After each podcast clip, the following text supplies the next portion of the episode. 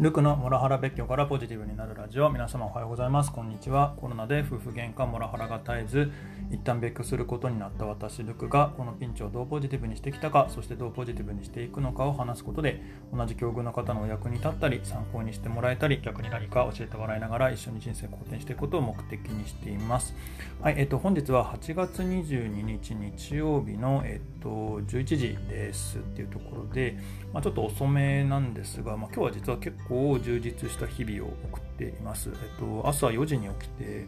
で結構いろいろと朝活したりだとか、あとあの部屋の片付けむちゃくちゃしててですね、あの4部屋、まあ、4箇所っていうべきかな、えっと、3部屋プラス、えー、キッチンの、えーと、掃除機かけたり洗濯したりだとか。でそれしながら、えーと、ちょっといろいろと、あのー、動画講座を聞あの聞きながらやれてその話が進んだりだとか。ちょっといろいろはかどってますっていう感じです。はいでまあ、それをしながら、まあ、今日何の話をすればいいかなっていうところをちょっと悩んでたので時間かかっちゃいましたっていうところですね。で今日、えっと、どの話するかっていうと、えー、弁護士相談をした結果、一回調停ではなくて、まず協議をすることになったっていうところで、ちょっとそのお話できればななんていうふうに思っています。できっかけは、ちょっとまあ最近とあることがきっかけで自宅に行ったんですね。要は、えっと、妻と、えっと、子供たち2人が、えっと、住んでる家ですね。はい。で、まあその時に、あのなんで行ったかっていうと、まあちょっとあの義理の母がいらしてて、ちょっと困ったことがあるから来てくれと。で、あの妻も、えっと、私は家に、えっと、部屋にこもってるからあの会わないで済むんだったら別にいいみたいな話になったみたいなんですね。で、えっと、その時に、えっと、ちょっと、えっと、義理の母がうまく動いてくれていて、まあ、妻と、えっと、相談して、まあ、義理の母がいる状態で私と2人きりでないのであればあの話し合っても構わないみたいなことをえー、妻が言ってるっていう提案がありましたと。で私としてはですね実は最初正直乗り気じゃなかったんですね。というのも、まあ、あの話し合ったとて何でしょうね。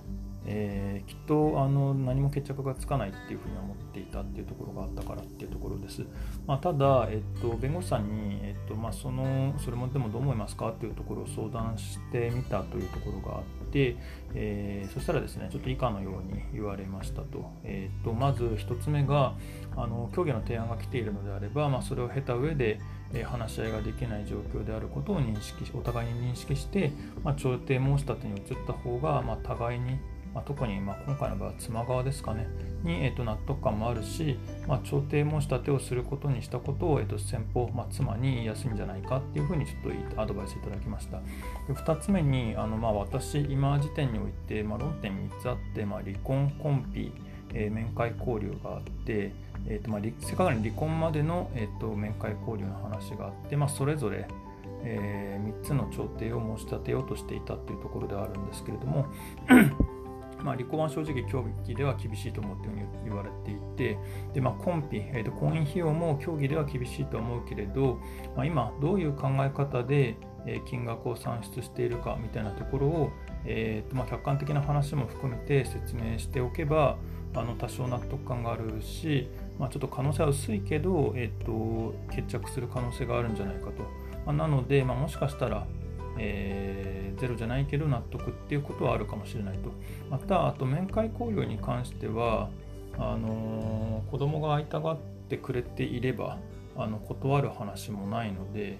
あのー、そこはで、まあ、私自身も別に子供に対して何か暴力を振るってたとかとかそういうことは全くないので、あのー、面会交流は協議である程度話し合えるんじゃないかってアドバイスをいただきましたでその辺を踏まえた3つ目なんですけれども、あのー調停って弁護士さんに、えっと、もあのお願いするときって今言った3つそれぞれに着手金がかかるんですね。まあ、あの離婚調停ですでにそこそこ大きな金額を払っているので、まあ、それを前提にっていうことで残りの2つもまた、えっと、同じ額がかかって3倍になるとかそういうことじゃないんですけれども、えー、ただあの少なからずやはりかかるのであの私のコスト負担としても、えー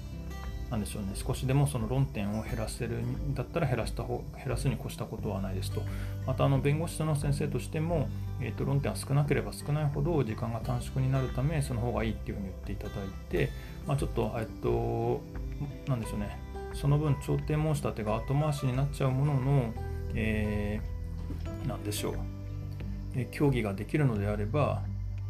あの総合的に考えて、え時間が短縮になる可能性もあるので、まあ、あの1回やってみてはどうだっていうことでであれば私もそれに賛同しますということで、えー、と今ですね、えー、協議することにしていこうってう話の流れを今、えー、と言っています。で、大体9月中旬ぐらいに話し合いの場があるのかななんていうふうに思ってます。で、まとめにつながっていくんですけれども、ただ気になることはあってですね、まあ、その話を昨日の朝、えー、と妻と、えー、妻の母がいる、えー、とグループに、えー、と LINE をしたんですけれども特に何も返事がない状態、まあ、既読する状態なんですよ。で、まあ、義理の母に相談して、えー、とそっちからも日程調査を進めるように話してほしいっていうのはちょっと、えー、進めたいと思ってるんですが、まあ、やっぱ妻としてはあの妻の母にああ言ったものの乗り気じゃないんだろうなっていうふうにちょっと感じてたりしてます、まあ、私としては、まあ、とにかく子どもたちとの面会機会を増やしたい、まあ、あと定期的にえーと、ちゃんと会えるっていう状況を持ちたいっていうところが一番大事ですね。今なんかたまにあの偶然というかあとは急遽突発的に会え月一を会えてるみたいな感じではあるもののなんかちゃんと予定としてあのこの日はうちにあのなんかせめて夕飯食べに来るとかなんかそういうことだけでも決まるといいなっていうふうに正直思ってたりしてます。まあ、夏休みも間もなく終わりそうなところではありますがあのまあ違うな終わりそうなので、まあ、そしたらまた朝の挨拶っていうのはしに行こうかなっていうふうに思ってます。一応ちょっと今週末から、えっと、夏休みが明けて学校が始まるはずなので、まあ、その辺りから、えー、少し朝の挨拶していこうかななんていうふうに思ってます。というところであの僕的にはあの子供たちの夏休み早く終わってほしいなっていうところで、えー、今日の話は終わりたいと思います、えー、本日の配信の内容で何かご意見ご感想等ありましたらコメントレターで教えていただければ幸いです。またこの話がためになったという方もぜひいいねやフォローいただければと思います。はい、えー、みんなで人生肯定させて幸せになっていきましょう。ルクでした。では。